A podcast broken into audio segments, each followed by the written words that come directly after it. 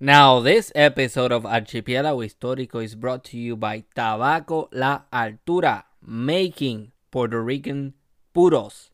Tabaco La Altura is a premium cigar company dedicated to making 100% Puerto Rican cigars, puros. Now, you probably heard about Nicaraguan, Dominican, Ecuadorian, Colombian, even Brazilian, but have you heard about Puerto Rican puros?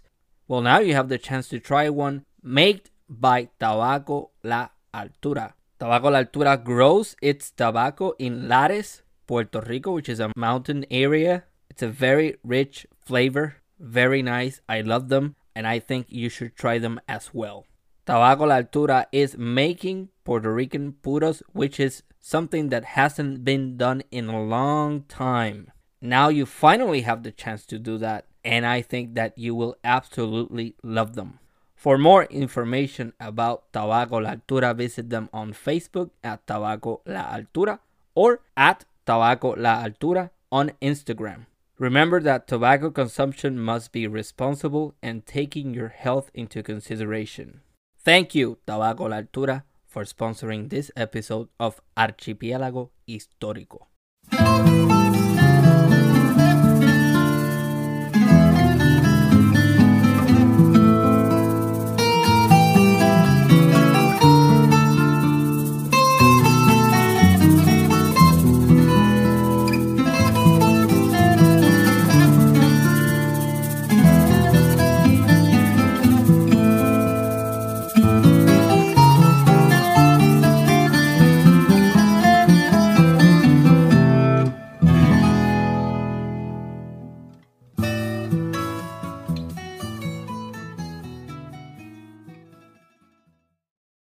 Everyone. This is Ramon Gonzalez Arango Lopez, and I'm a public historian from Puerto Rico. In this episode of Archipiélago Histórico, I will be having a conversation with Dr. Margo Groenewoud. Please explain uh, how how to. I tried my best to pronounce your name. How, how is it? You did wonderful. It's it's Groenewoud. Uh, it's Dutch, and it means greenwood. So most people in the U.S. would say Groenwood. So, for the people that don't know about your work, can you please tell us uh, a little bit about yourself and what your topics of interest are?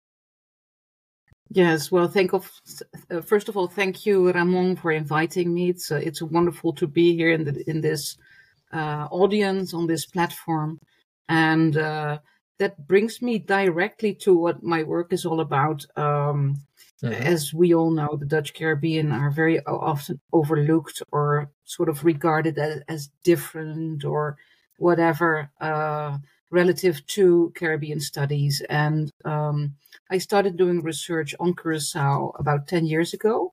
Uh, I'm sort of a later in life academic. Um, mm-hmm. And uh, I started doing research uh, on Curacao. Um, on the influence of the Catholic Church in on social development in Curacao in the post-slavery per- period, or actually in the 20th century. So I picked up at the moment that the oil refinery was established on Curacao and modernization came, many migrants, etc. And um, and that uh, we will talk more about that research, uh, I'm sure, in this podcast. So I'll, I'll leave it at that. But following that, in the past um, year, uh, one and a half years, I've expanded my work to the wider Caribbean to see, um, you know, uh, what was going on, uh, in particular between the Dutch uh, and the Spanish-speaking islands. Uh, I'm I'm now based in New York, uh, just sort of finishing up this month a full year of being the Fulbright Scholar in Residence at the Dominican Studies Institute here at City College in New York. Um, so my mm-hmm. focus is now very much on the the Dominican uh, relations uh, with the Dutch Caribbean.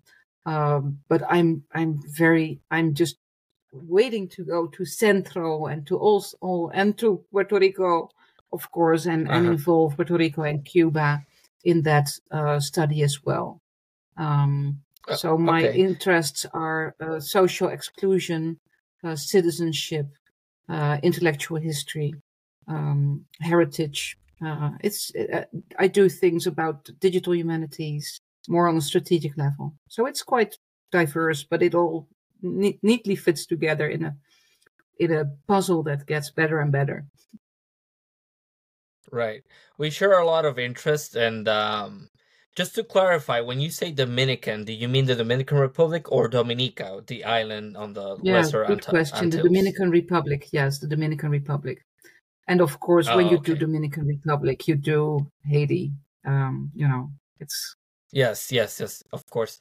Um, okay, so let's talk about the Dutch Caribbean because, as you said, it is often an, an overlooked part of the Caribbean because of mostly uh, linguistic uh, differences, and uh, I think that's the case also with, uh, for instance, Belize, which is a English uh, speaking country in the middle of Central America, surrounded by Spanish uh, speaking countries. It, it creates dynamics of isolation, seclusion, and that, you know, even though they have a lot of uh, similarities in their cultures, you know, having May- Mayan communities in, in Guatemala, Honduras, and all those places, uh, it, it really does isolate them. So when it comes to the Mhm. uh, Dutch Caribbean, can you please tell us more about them? I mean, I think there are six because I read your article, and previously I used to think that it was just Aruba, Bonaire, and Curacao, it turns out that there's six. So can you please tell me what those are? yeah, it's so interesting that you tell me that because being here in the US for a year, I've heard so much. Uh, so I, I- could write an article about that uh, in itself. I, I, I wrote something in Small Axe on the erasure, uh, going a bit beyond the linguistic uh, elements, but going back to just the basics, the Dutch Caribbean. Um, the Dutch um, in the 20th century, um, uh, so let's start at the beginning of the 20th century. Um, there were six islands and Dutch Guiana, Suriname. Uh, Suriname also Oh, was okay. part of the Dutch Car- Caribbean, though the the laws and the setup was different. Suriname had an, a plantation economy, um, and the islands did not. So there there are several differences, but the six islands, indeed, there are these three that you mentioned, uh, close to the coast of Venezuela, Aruba, Bonaire, and Curacao. Curacao also being um, the center, the the governmental center of the Dutch Caribbean for a very long time, the largest island and and dominant in many regards, and dominating. Um, and then there are three more islands. Um, the um, Windward Islands, uh, Saint Martin, which is the Dutch part of the island of Saint Martin. So there's one island with two parts, French and a Dutch part. There's Saba and there's Saint Eustatius.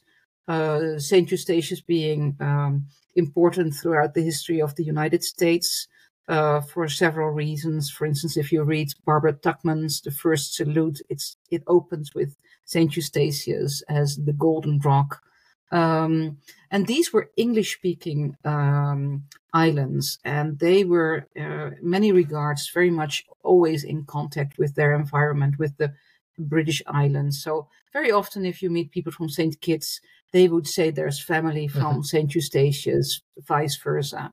And that's an interesting, very interesting uh, uh, topic that not much has been published on. And um, even though that wasn't my intention, I am working much Mhm. more on the English speaking Dutch islands in that environment.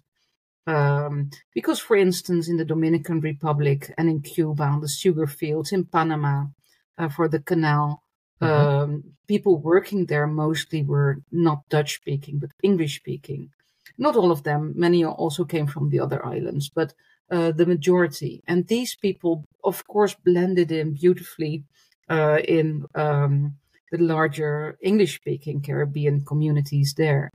Um, so, to understand uh, relations between islands, I think you need to, and I'm not the only one, of course, uh, people like Lara Putnam wrote beautiful studies doing the same thing, looking at the, you know, sort of bottom up, having a bottom up perspective, uh, not so much the geopolitical, but what were what were people doing? How why they were they moving? Did they come back? Yes or no? Why? What what was what what was it like for people themselves? that's sort of the perspective uh, by which I look at these islands. And in the past, very often, for valid reasons, studies have been written more on a political, geopolitical level, and uh, as mm. as everywhere. And then, of course, the emphasis is on Curacao and, and somewhat on Aruba because there was a refinery there as well, uh, an oil refinery, um, an American uh, oil refinery uh, starting 1928, the one in Curacao in 1918, attracting many migrants. So many people know Aruba right. and Curacao because of that. Um, and very often um, it's just Curacao uh, being the governmental center and uh, the dominant island. But that's that's the fuller picture historically. A lot so of Puerto Ricans actually. There's a lot to say about the what the, cur- the current situation is in the Kingdom of the Netherlands. It's very confusing. People ask me if I'm a citizen of Curacao or of the Netherlands, and I, I quite I, right. honestly, I don't have an answer to that, and that's that's weird. All right, because so I do have a Dutch passport, a but that. I, I have voting rights right. in Curacao, and I, I pay my taxes in Curacao, so I'm a resident of Curacao. So I'm a Curaçaoan citizen mm-hmm. with a Dutch passport, like everyone there. But you know, what's my citizenship? Is it Dutch or is it Curacao? It's it's mixed. It's yeah, it's it's re- really unique. It's being debated there. Uh, where are the, we? Are it's, we? It's there's a, a, unique situation where there's the Kingdom of the Netherlands, and that uh-huh. comprises of the country of the Netherlands in Europe, the country of mm-hmm. Aruba, the country of St. Martin, and the country of Curacao, all having their own um, level of autonomy and, and democracy, uh, their own banking, and you, you name it, um, uh, except for like defense or giving out passports. That's that's still you know done in The Hague, uh, of course. And should there be a war, of course, the Netherlands, you know, we don't have an army. so uh, these things are still on a kingdom level, but most things right. in the countries, like Curacao, are taken care of in the countries themselves. And um, for the other smaller islands, Bonaire, St. Eustatius, and Saba, uh, they became special municipalities of the Netherlands in 2010. And I think it's valid to say that in many regards that implied, with all good intentions, uh, some level of recolonization. Uh, and I, am sorry for laughing. Uh, I, I, it's it's a very serious issue, of course. I, I didn't mean to be funny about that. No, it's, of course, yeah, no, I, I completely and you, understand. You know, coming saying. from Puerto Rico, you know all about this. I know exactly what you're talking about. Uh, we have that sort of um, uh, let's say weird relationship you're making a reference to, but it's it's very complicated. But I'm gonna be more uh, abrupt in my in how I describe Puerto Rico. Puerto Rico is simply a colony of the United States. Uh, it's black and white. There's nothing in between. There's no special uh, attributes to it. It's a it's a modern day colony of the United States. That that's it. There's no mm-hmm. way. I'm not gonna sugarcoat it. That's what that's how it is. Um, yeah. But it, it is interesting to me that you mentioned the the oil refinery in Curacao because I've known many people who had uh, relatives in Puerto Rico who went there to work, and it used to be a, a popular place for ski, uh, skilled uh, uh, laborers like welders and people like that who, who went there, make good money, and then came back to the island and and kept on living. Um, can you please tell us more about the beginning of Dutch colonization of the Caribbean? That goes back. Uh, I I didn't prepare that, so I don't have all the dates, but that goes back uh, to the uh, early 17th mm-hmm. century. Um, and uh, mm-hmm. what happened uh, was that even before that, even before there was some sort of an infrastructure, um, there were many merchants originating from the Netherlands uh, already in the Atlantic, active in the Atlantic. Um, and uh, they also were active uh, in New York. Um, and they brought people from the islands to New York, etc. Um, uh, so that that was going on in the late 16th uh, century, Uh, and uh, then in 1621, I do have the date, the West Indian Company was established with some, you know, uh, you know, um, locations. Um, Curacao being the central location where the central sort of government was. Uh, there was the New Netherlands, which is now uh, New Amsterdam, which is now New York, and uh, later on that was traded for Suriname. So Suriname bec- became then also part of the um, of the the sort of yeah the the the the the, the scope of uh, the West Indian Company. So it was never um, a, sort of colonization aimed at settling. It was very commercial uh, uh, from the beginning uh, onwards. And then you had all the wars and the changes of the islands, and we won't go through this. Mm-hmm. but this is how the, the Dutch uh, arrived here through uh, being merchants, being very active in that field. And uh, what made a big difference, I think, for the development of um, the Caribbean and for understanding uh, relations within the Caribbean is the arrival of the, the Jewish families, uh, the Sephardic mm-hmm. Jews um, who were uh, sort of invited to uh, take part in the local trade um, and, and also the Atlantic trade. Um, and these first families arrived in uh, the 17th century um, and then started to sort of expand so that many of the names of Jewish Sephardic Caribbean uh, families like Maduro, um, Curiel, you see them everywhere, uh, Dominican Republic, Puerto Rico. Uh, this is a network that, that can be traced back and um, to uh, and, and um, oh, there's a, a Goldberg, um, Josette Goldberg wrote a beautiful story about that, uh, with the Jews in the Caribbean, uh, tracing back all you know this sort of network of Jewish uh, families, mm. all back to this core of first. I think it was nine nine families that that arrived in Curacao. Uh, Curacao still has the oldest uh, functioning Sephardic right. uh, synagogue uh, in the Western Hemisphere. Uh, there's a lot of uh-huh. research uh-huh. going on around that too. Beautiful archive. Um, so yeah, that's that's sort of sets the scene, I think, uh, for the Dutch in the Caribbean. Right. So uh, it is my understanding that originally the Spaniards occupied uh, Curacao and they didn't have a lot of interest in it because we have to understand that Spaniards came primarily to what they understood as a new world, looking for gold, looking for uh, uh, what's this other uh, plata? Um, I forget the. Um, it's not steel. It's um Sil- silver. Silver. Yes. Yes. Yes. Yes. Silver. Um. So silver. If you gold, know papiamento, and, you know uh, Spanish. yeah, I, I was gonna ask you about that um eventually. Yes. Um, but but but going back to that, the Spaniards, um, mm-hmm. um, it is my understanding that they described the island of Curacao as um una isla inútil, like it's worthless yes. because it doesn't have these things that we're looking for, which is steel, uh, which is uh, silver and gold.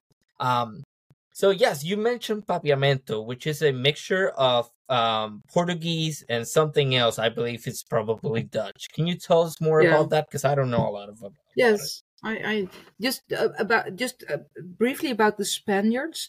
Uh, it's not that they right. came and they left.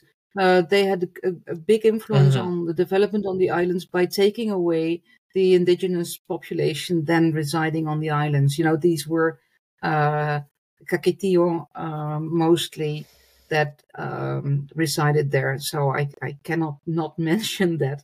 Um, right, right. Brought bo- mostly to what they called La Española.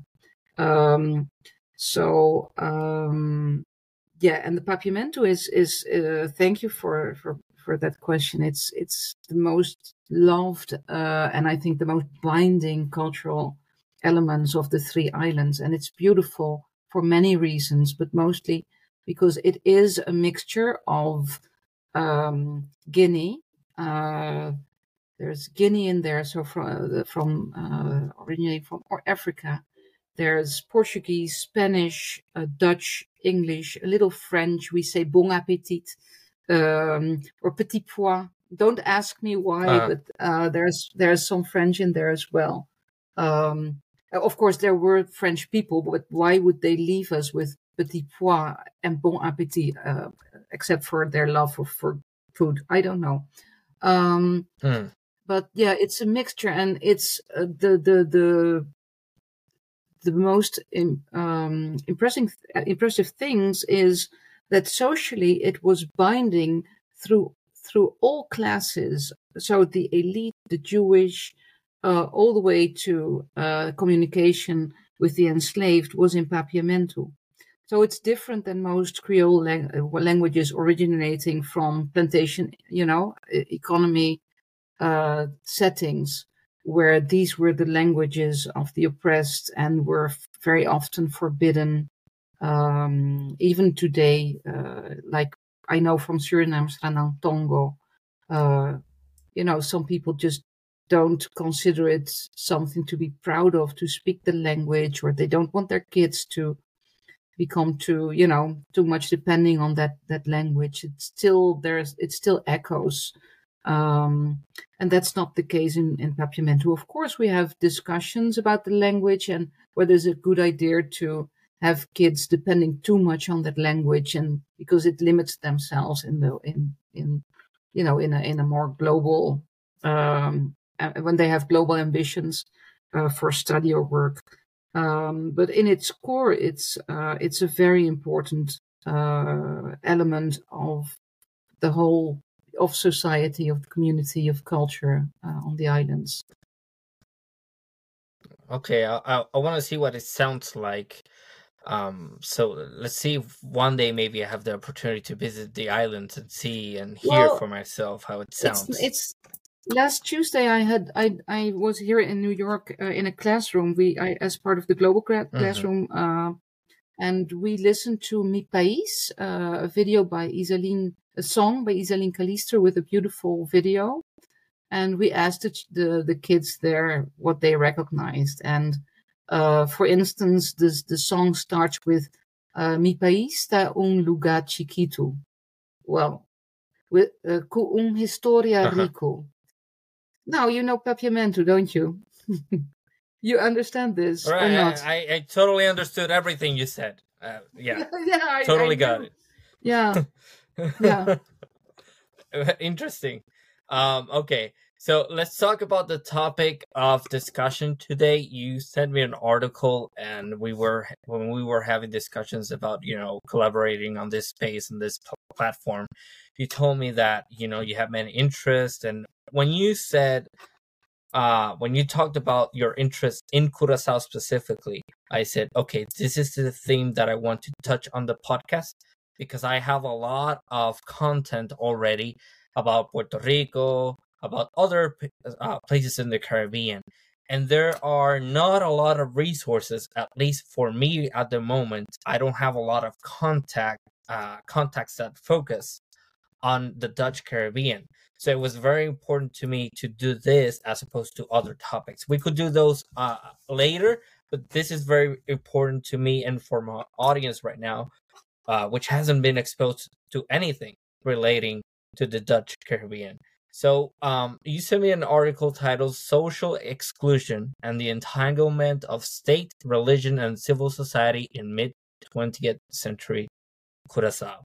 What made you study this specifically? Yes, I, I'm, I was born and raised in the Netherlands and I moved to Curacao in 2008. And it struck me directly how Catholic the island was in so many regards, so much in the public's, you know, uh, sphere uh, every everywhere.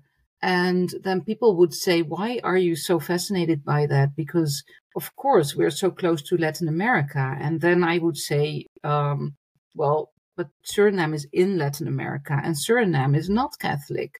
So that was part of what why I wanted to study this uh, more. Uh, so the relation, so why mm. the, the, the relationship of the Catholic mission uh, also because the Netherlands is a Protestant country. and uh, and what struck me was that there were no signs of, uh, for instance, the the liberation theology movement, um, and and and going to church and and you always go to church when you're on the islands because you know people that have kids that do their holy communion or whatever. It's it's sort of in, well, of course, no one forces you to, but it's it's inescapable.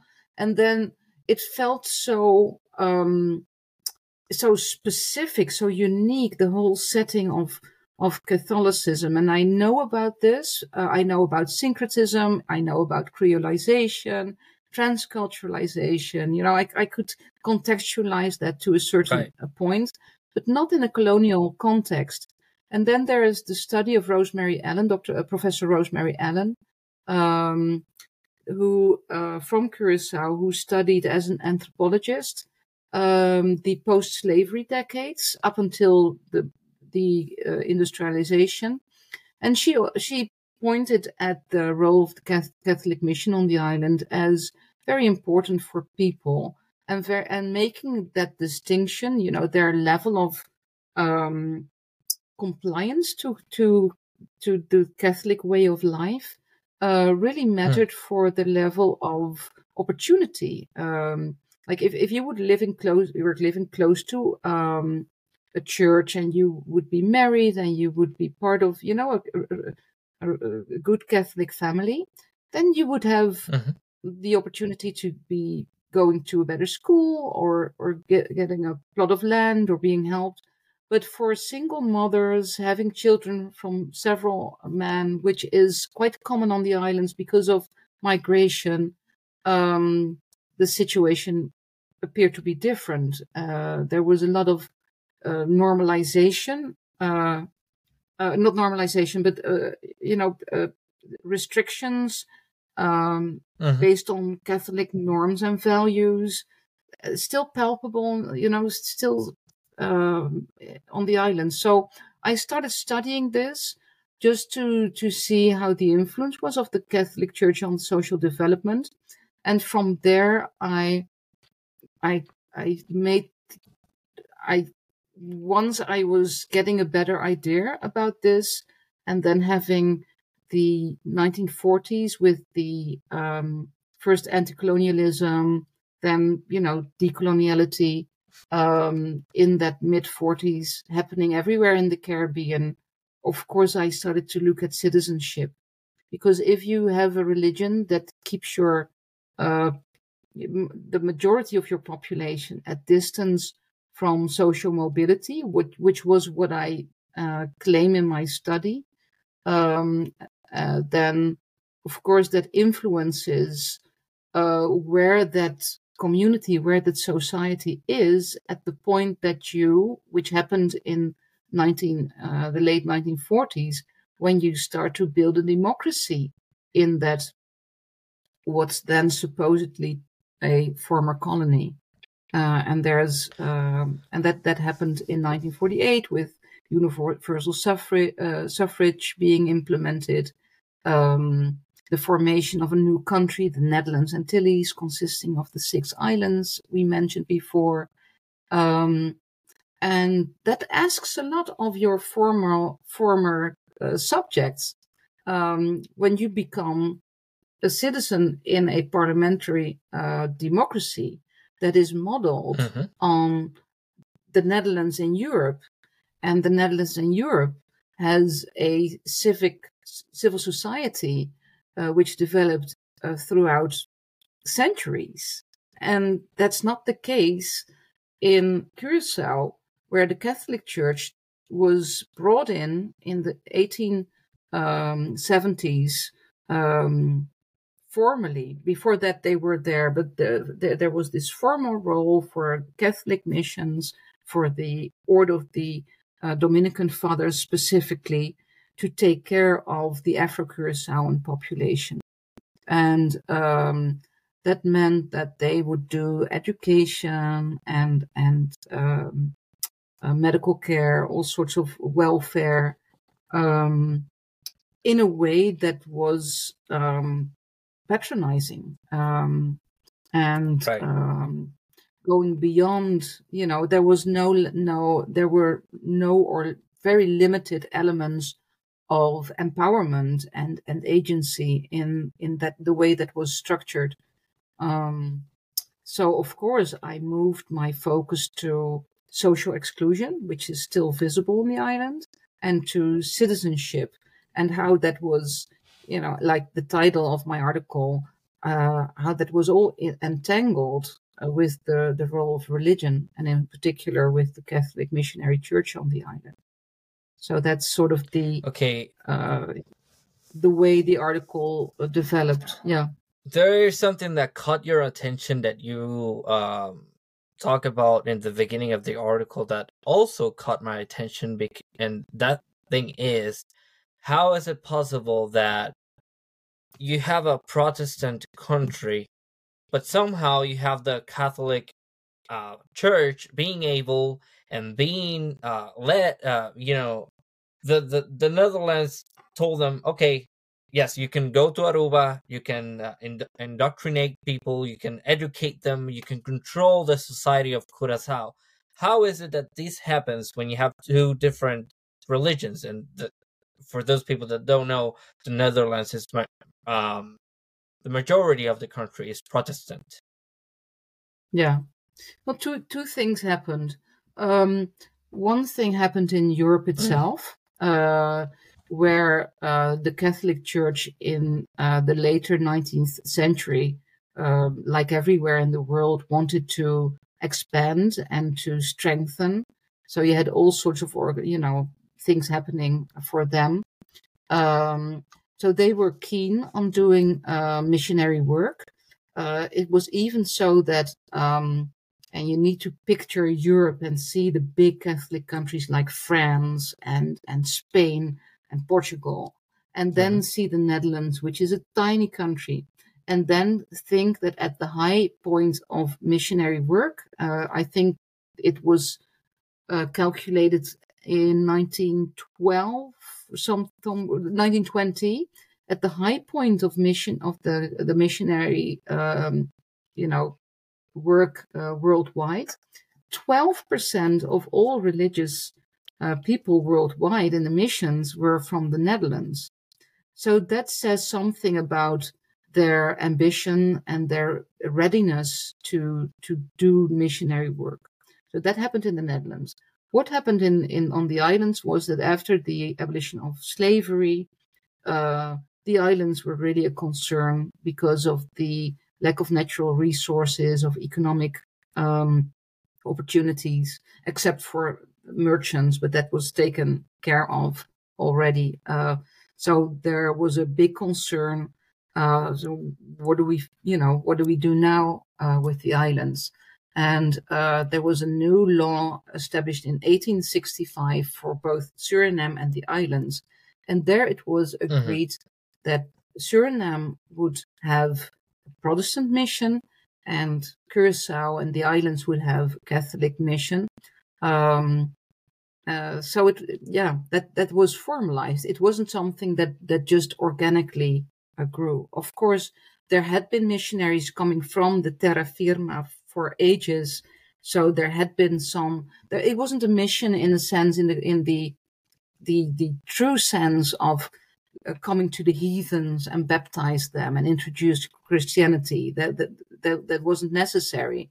But what was necessary, and that was where the win-win started, was to take care of mm-hmm. the people that you know uh, uh, that that were yeah it, it was it was a difficult situation and um, having the missionaries there and then making the formalizing and expanding their role um, that was vital for the Dutch government to um, have population taken care of, and that's that's a way of pacifying, of course, the population um, in a way that was, and of course, the Dutch loved that in a way that was very cost efficient uh, because you you can the, the, yeah there there is the, the the the religious ords invested a lot in that um, uh, they invested with with people with money. So there was were big investments on the islands.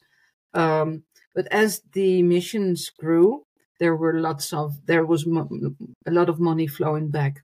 So uh, the mm. Dominican um, uh, mission in Puerto Rico was established in a later date, and that was fully funded. I cannot help mentioning this by the Dutch um, mis- uh, mission, and that Dutch mission, oh. Uh, Catholic mission was sponsored by the government, who would just pay for education and and things like that in the regular way. So.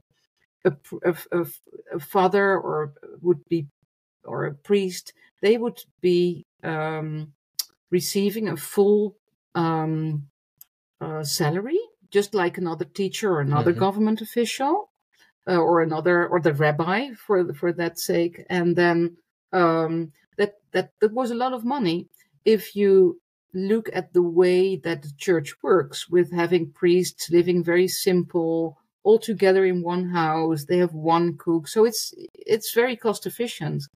Um, Hmm. So they, they shared the car. you know, it was very cost efficient in many regards. So there was a lot of money paid uh, uh, or uh, earned there. Um, and that, uh, so there was a power position, there was a financial position that really, you know, was, was, uh, is, is crucial to, to know if you want to understand why this lasted so long because it took the the Vatican Second Vatican Council in the 1960s to to end this uh, construct. To to end. I don't know where the, where uh... we started with the wh- wh- what question I was answering, but that's sort of you know sort of the basics. Right. I want to know how come the Catholic Church exerted so much control on Curacao when Curacao was part of the Netherlands, and the Netherlands mm. is a, a Protestant country. Yeah, the church is a big word, so it wasn't like everyone in the church was having control. It was it's it's like mm-hmm. subcontracting. Uh, I think that's the easiest way to explain the mission. I'm a, I'm a Protestant, so I need easy explanations for this. Um, it's like subcontracting, uh. and then so it was just a task given to the religious order of the Dominican Fathers, which is a very intellectual and not mm-hmm. a very practical uh, religious order. So that's that's uh, interesting as well. And they would subcontract uh, uh their uh, mm-hmm. work to other religious orders, um, making money in in that process as well. Um, so there, there was this almost business like um, organization. And i don't want to take away from the, the you know the hard work done by individual priests uh, all the hardships. Um, of course um, um, i may sound a bit cold or a bit cynical or critical uh, because from the colonial power structure viewpoint there is all reason to question and to be critical. But at the same time on a more humanistic level, of course, people mm-hmm. came from very with very little knowledge to these islands. It it must have been terrible, and they they just gave their lives for the mission. And I want to mes- mention that as well. That is a great point. That it could also be used for uh, Spaniards because we criticize them a lot when it comes to colonization of the Americas and so on. But at the same time, you have to understand that, a lot of these people that came to what they call the New World were essentially medieval people with medieval, medieval minds, with you know, with the, with a, a a view of the world that wasn't compatible with what was on the other side of the uh, of the ocean.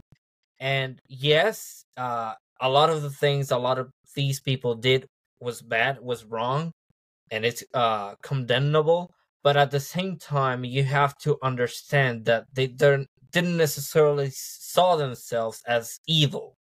They were merely acting how they knew. I mean uh, this is not to justify their doings not at all but but but it is essentially i'm i'm saying the same thing you're saying. We need to understand and instead of going right away to let's just condemn them all, let's just be against the Spaniards or the Dutch or whoever came to the New World to colonize. It there's a lot of bad things, but at the same time, you have to understand the historical context of what's going on and mm-hmm. why it is occurring that way. Yeah, and, and making the distinctions between the elite who was in power, mm-hmm. uh, and I'm now studying mm-hmm. how, for instance, the Catholic uh, elite was involved in uh, in activities during the Trujillo regime in the Dominican Republic. That's a whole different situation oh, nice. than individuals, you know, being just doing their work you know, organizing the Christmas party in some barrio. That's that. Those are different levels, of course. You need in contextualizing to distinguish because there were people who were, uh, I think, doing um, very consciously uh, doing very uh, bad things. Yeah. Uh, in your article, you introduce, at least to me, uh, a term, oikos. What does that mean? Yeah, oikos is a term that I didn't invent in this context myself. It's a, a very uh, well known um, uh, anthropologist, uh, Iteke uh, Witteveen on the island uh, with Jonchi Weber, mm-hmm. who did a lot of uh, anthropology. There, they coined this, and it's a Greek word, and it's the Greek community word for a smaller community, which is not so much self-sufficient but self you know very there's a lot of agency in the community a lot of um, mutual support um, you could say it's a microcosm in a, in a, in a sense um, mm. and uh, they coined this word and i love it because when you uh, first with a european view when i first started you know getting to know the island um, you do see a lot of non-sharing, a lot of isolated communities within a larger communities, or uh, sort of a you you try to search for where's the collective here and what's the individual. It was for me hard to sort of figure out, and also um, to see uh, because of this. But now I'm jumping to the conclusion of my article. But because you don't recognize that level of um, organization in between individual and the government, which we tend to call uh, civil society. The way you know it in Europe, the way you mm. know it, for instance, in the US, this civil society level where where people do things for the common good, etc. It's so different on the islands, and I try to grasp that. And sometimes you see very strong mutual relations um, for instance, surrounding death, how everyone supports people um, in food, for instance, in the sharing of food. But then you you get this sense of it's not random, but what's then the community? You it's not it's not fixed communities like this barrio or this family. It can be some people of a family with some other people from you know from another family that have this mutuality that form some sort of a uh, uh, oikos. And uh, mm. I, I really, uh, though I'm not an anthropologist and I never followed up on that too much, I used that in my study to um, to enrich the the picture of yes, there is a lack of the formation of citizenship in a citizen civil society context. Yes, that's true. Mm-hmm. Uh, uh, at the same times, there were these smaller communities in which people were doing things that were not just for their individual sake, but for a collective sake. Um, so that's that's how I introduced that word and why. I have another question for you regarding the African descendants uh, which inhabit the island of Curacao. So you're saying that these islands didn't necessarily necessarily have a plantation economy. Then how uh, what was the driving factor behind the importation? And notice that I'm using this word very carefully because again you need Yes. to understand the historical context and this is for the audience to understand the historical context what makes Yeah. the colonial authorities of curacao bring so many people from africa if you didn't have plantations at a, and you, you didn't have these big scale plantations as opposed to other places in the new world Yeah, that's a very good question. Well, to to understand that, you have to realize that um, Curacao was not just on the receiving end; it wasn't uh, of uh, enslaved people for labor. Uh, they, they were. Um, I don't know the word an asiento, uh, a seat, uh, sort of Oh, yes. hub. I think is yes a good word. asiento Um, yes, and um, so there were both um, people that indeed were stayed at the island to become like um, doing work uh, in plantations. We did have smaller plantations. It wasn't a plantation economy, but that's not to say that there were no uh, plantations, but there were smaller plantations. Uh, there were also what what's called the company enslaved. So the the people that uh, the the government, the West Indische Compagnie, the West Indian Company, um, uh, enslaved or you know for for uh, used as as laborers, and um, and then there were people who were in transit, uh, but also people who were supposed to be in transit, but for whatever reason um, stayed on the island. For instance, because there was an illness or or an handy, you know, something like they they lost a leg or something, uh, and uh, yeah, and, and that's that's a very cruel, uh, sad part of Curacao history. Uh, it's uh, it it was there that it was decided if there was anything wrong, um, uh, um, uh, which made someone less, you know, uh, likely to be sold, and then people stayed on the island uh, because of that, and that that could even be things like boldness, or you know, it's not like you don't have arms so you can't work. It it was, it yeah. These are the very cruel um, and sad uh, parts of uh, yeah what happened on Curacao. in the beginning of our conversation you you said that a, a lot of times uh, the Dutch Antilles, the Dutch Caribbean is overlooked, and I agree with that. But at the same time, it seems to me that we do have a lot in common despite our linguistic differences. Because when you talk about the paternalistic um, sense of the church in Curacao, and when you talk about how in their discourse characterize the, the black community or the black population of the island as childs or, or, or actually children. Uh, that does happen in other places in the caribbean. In puerto rico you have that same characterization being used uh, to describe the jibaro uh, which uh, as i'm sure you know is the the, the the rural peoples, you know, the uh, campesinado, the campesino, and so that that that immediately gets my pueblo, attention. yeah. That yeah, again and again we see how colonial powers create this uh, discourse that these are children, therefore they need to be controlled, they need to be le- led. So talk talk to us more about how that happened in in you know in Curacao, that paternalistic Yeah, thank you for uh, thank you for that question. It's it it has.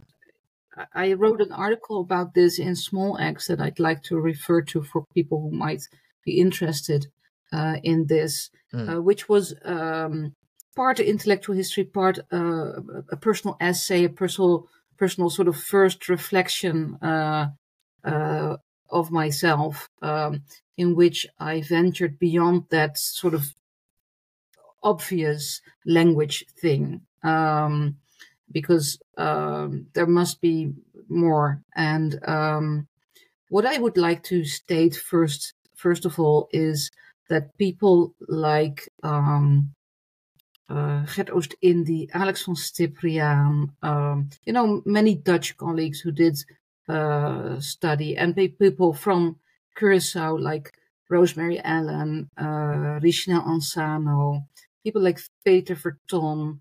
There are so many people who wrote in English about the Dutch Caribbean.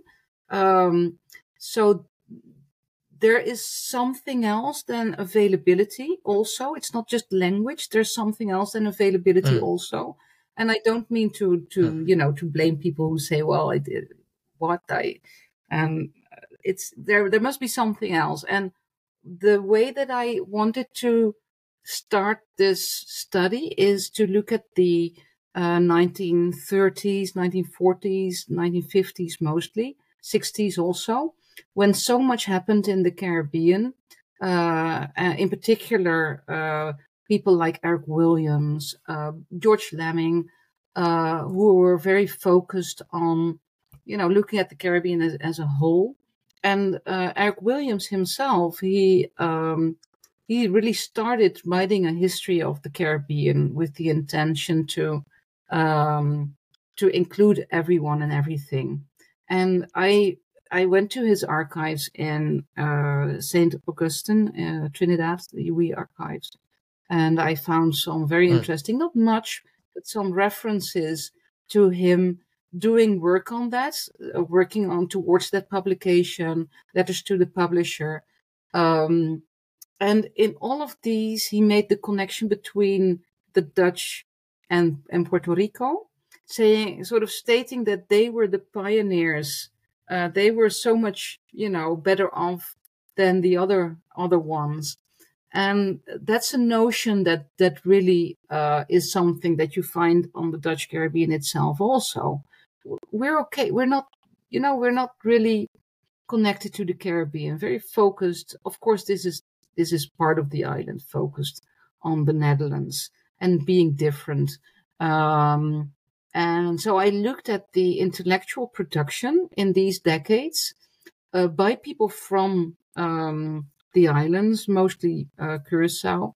And I looked at their, um, whether they were making the connection then, um, whether they traveled the islands, because then you get a grasp of, you know, people started to, to, to, to connect like Eric Williams, like like uh, Lamming, um, people started to connect, and um, were the Dutch Caribbean doing that also or not? Because then you um, get a sense of um, your camera is away. Should I continue talking or not? Yes. Yes, yes, yes. yes okay. I can hear. It's, it's gonna be. It's gonna be. Okay. Still hear me? Okay. Yeah. So mm-hmm. um, what I studied was um, the uh, the did did people from the Dutch Caribbean themselves um, mm. add to the discourse, be part of this formation of uh, uh, Caribbean history, uh, historiography, uh, things like that, and um, I conclude uh, that um, in these years um, the self image and the image really uh, also added to that um, being different.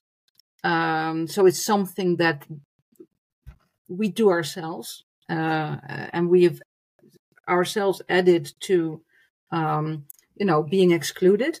Uh, at the same time, if you look, and you mentioned some things, but if you look at what happened in these decades, uh, for instance, with um, the National Party of Curacao making an effort mm-hmm. of um, people education uh, on a mass massive scale. So going door to door, having this thing going on with the pueblo or the you know the campesinos or whatever you call them to. Educate mm-hmm. them about and self educate them and cre- uh, create a sense of uh, pride um, and educate them about, you know, there's something like in democracy and you will soon have voting rights. Um, what does that mean? And, and etc.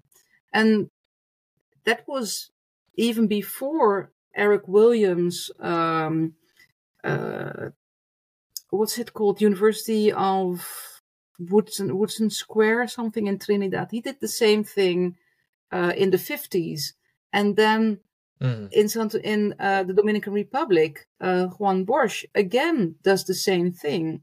So Eric Williams mentioning Puerto Rico, um, this these activities. There are so many, like you said, so many um, interesting uh, things going on in the Caribbean in which the Dutch, you know, had the same experience. So they're not that different, but they they stood aside themselves also, and uh, I think it helps to know that uh, to understand the later uh, connections that were made uh, and the slow connections, and even today, the often um, you know connections not being made.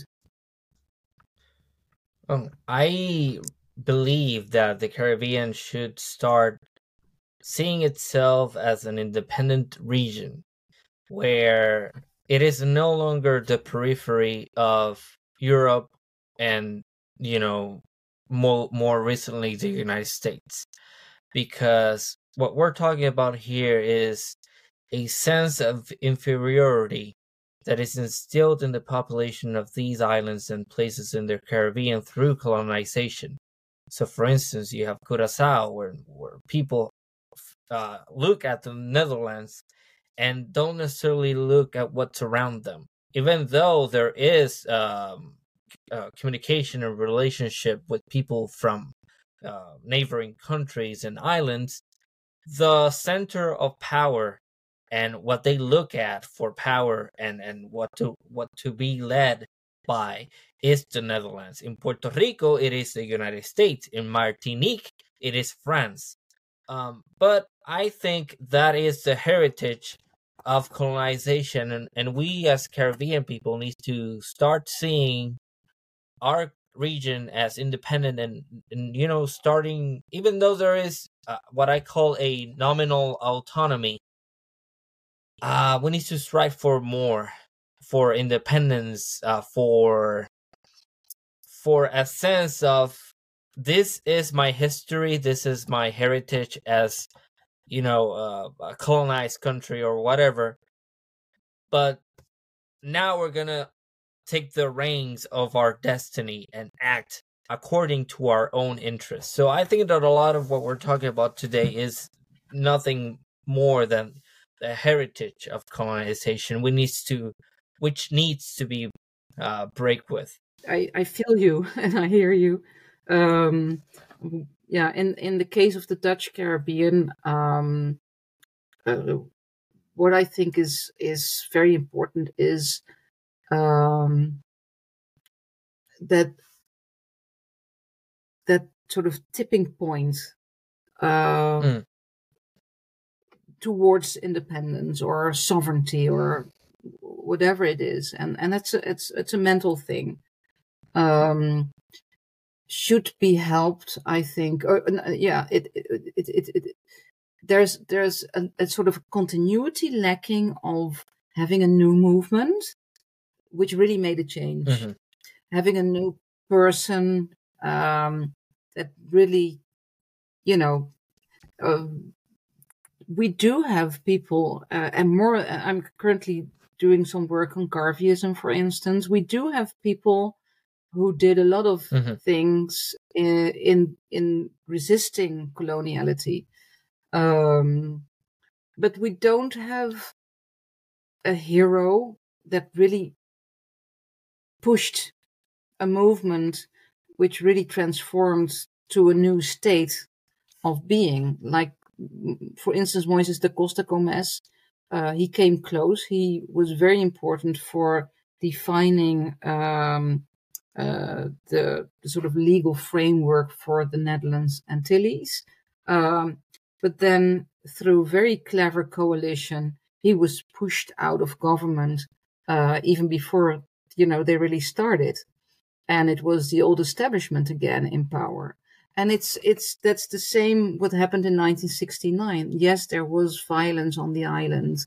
Uh, there was this what's called a revolt. I i have a bit of difficulties with what's the correct word. I usually say violence eruption or something like that. And I have difficulties Mm. with calling it a revolt or a revolution or whatever, because I don't see the sort of ideology um, that's shifted into uh, a new movement afterwards. The the more you know long term, uh, uh, continuous uh, force leading to a new state of something of power or whatever is is lacking. And that's not to say it's not important or whatever. It's it's super important and uh, and courageous and and whatever and, and very understandable late in in many regards um uh but the, the the thing is did things really change of course things change but not cru- no, not not in the in the in the core of power relations uh, and a Mm. lack of continuity there i think um, makes it very hard for people now to to relate to something and to want to join a bandwagon. Uh, so I I applaud you on your you know on on where you are uh, and, and your idealism. Uh, uh, I'm not cynical uh, because it, I don't want to be cynical and don't intend to be cynical. Uh, Mhm, I think if, if you want a, a Caribbean me- movement, you really need to look at these, as a historian, at these continuities and, and the lack of continuity. So, wh- where are your, uh, uh, how do you re- make people relate these concepts, these points on the horizon to points in their current life and points in their history? What's the what's the connection there? Very often, uh, unfortunately, uh, I think children, uh, young people are are very much living in sort of day to day survival mode, um, and not in a mode that connects their past to their future. Um, Right. Yes, we we keep talking about that often uh, here in this podcast. Uh, I've mentioned several times a movie, a Cuban movie called um, Memorias del Subdesarrollo, in which a comment is made that Cubans are so preoccupied with their uh, present, with their survivability, that it makes makes it hard for them to see the future and to see what it is they want the country to become and to move forward and progress. I think that also can be ex- extrapolated to other parts of the Caribbean. But um, I think it is spa- spaces like this where we can uh, see our histories, compare them, and see where we might want to go in the future. But what it seems to me that we have a lot in common and not the other way around. Uh, so even though we might have um, linguistic differences, I think we all share a colonial past that needs to be fought. It needs to, Mhm. we need to push back and we need to see how we start becoming, you know, um, I- I don't know how to say this. Uh, take control of our own region as opposed to let other people in other countries outside our region take control of it for us. Um, something I want to touch on that's very important that you're working on is the digital library of the Caribbean. Can you tell us more about that? Yes, I'd love to. Thank you for that question. Um, when I moved to the Caribbean, uh, I was working in the university library, and the, the digital library was was very young then, and I made the connection in 2008. Uh, so that we Mhm. have a long history uh, together. And uh, the Digital Library of the Caribbean was funded uh, originally by um, oh, I think Mellon Mellon Foundation. I don't know, but but by a big foundation that required them to work from Florida with the Caribbean, and the Caribbean was also involved in in the establishment. Uh, the idea came came from the University Library of, of the Virgin Islands, if I'm correct. Um, Haiti was involved, so it it was truly it was not it was something from the Caribbean for the Caribbean, and um, the idea of DLOC is to have this platform uh, in which it's very easy to find sources relative to the Caribbean that can be digitized newspapers, pictures, whatever, but also to add sources as uh, a partner institute. And um, DLOC, right from the start, always understood the Caribbean, spoke the language of Caribbean institutes, uh, which I think is has been key to their success. Uh, very often in digital humanities, you see it's either like like big, big mega projects, um, mm-hmm. which you cannot do as a small Caribbean institute like Radio Haiti, uh, which Duke University did, um, or it's very bottom up, very community based, like the wonderful work by uh, Schuyler Esprit um, in uh, Dominica. And what's in between, you know, and in between is very often that uh, the smaller organizations uh, they they they just use opportunities they have when they pass by to work on digitization. And the digital uh, uh, library of the Caribbean still is a partner for everyone, for big and small. You can upload things, and it's not like when you choose for them, you choose against that other platform that you developed. And that's a wonderful thing. So, uh, for instance, the library of uh, the University Library of, of uh, Curacao developed their own platform, the Dutch Caribbean Digital Platform. Um, but material from there is also in DLOC. Same for Manioc. That's a wonderful repository for the French Caribbean. Manioc is a partner of DLOC. So material from Manioc can also be found in the Digital Library of the Caribbean. So for people who don't know it, um, there are three opportunities, I think, um, uh, first is um, to to get to know it, to take a look, browse around, see what what, what they have. Uh, second opportunity mm. is that right now uh, there are many workshops being offered. Um, so join that wagon, you know, subscribe for the newsletter, follow them in social media, and uh, get to learn the platform better. Uh, they will also be present at ACURIL for those people or many other Caribbean um, uh, conferences. I think most often also at CSA. And the third opportunity is that there is a Mellon grant uh, for revitalizing mm. the DLOC, which is not a luxury when you are a digital platform that exists uh, for almost 20 years now. And as part of that revitalization program, there are several, you know, oldies like myself who are now asked to to be a little more than just an ambassador. Be I think the the, the, the formal term is a consultant, um, and bring you know help partners uh, step up.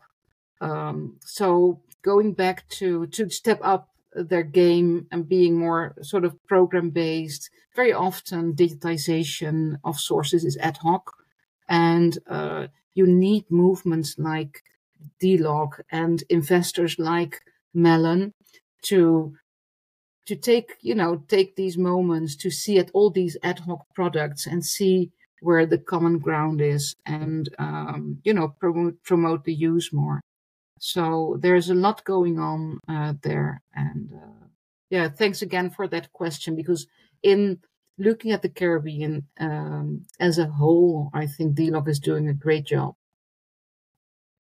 It is, and I think it is a great uh, platform. It, it has a lot of potential for uh, different types of research because I've looked around and you can see that there's books of I don't know uh, letters from the 19th century, uh, magazines from I don't know 1977 or whatever. Whatever you want to find, I think chances are it is probably available through the digital library of the Caribbean. So I think uh, DLOC, which is another way to call it, is a it, I, I I think my audience, you would probably benefit from looking what's in there, and I think it's it has a lot of potential for um, well, academics as well. So that's uh, I will find a way to maybe collaborate with them and see what what they're you know what programs they offer as you're uh, mentioning right now. But i'm in- interesting yeah. uh, interested in do, do you know if they have some webinars or stuff like that going on right now? That would be yes, great they have they have and uh, i would like to mention also that um, i'm mm. currently based in in new york i'm i'm there on a uh, like like i said on scholarship and my host institute yes. is the dominican studies institute and as part of what I'm doing there, um, together with the library of the the, the famous uh, library of the Dutch the, the, Dominican Studies Institute, we organized mm-hmm. um, a seminar last week on the second of May on digital humanities and DLOC and another initiative, the Caribbean um, Digital Scholar Collective, uh, presented their work there and also their practical opportunities uh, like smaller funds for developing uh, educational material, which is now going on uh, in DLOC.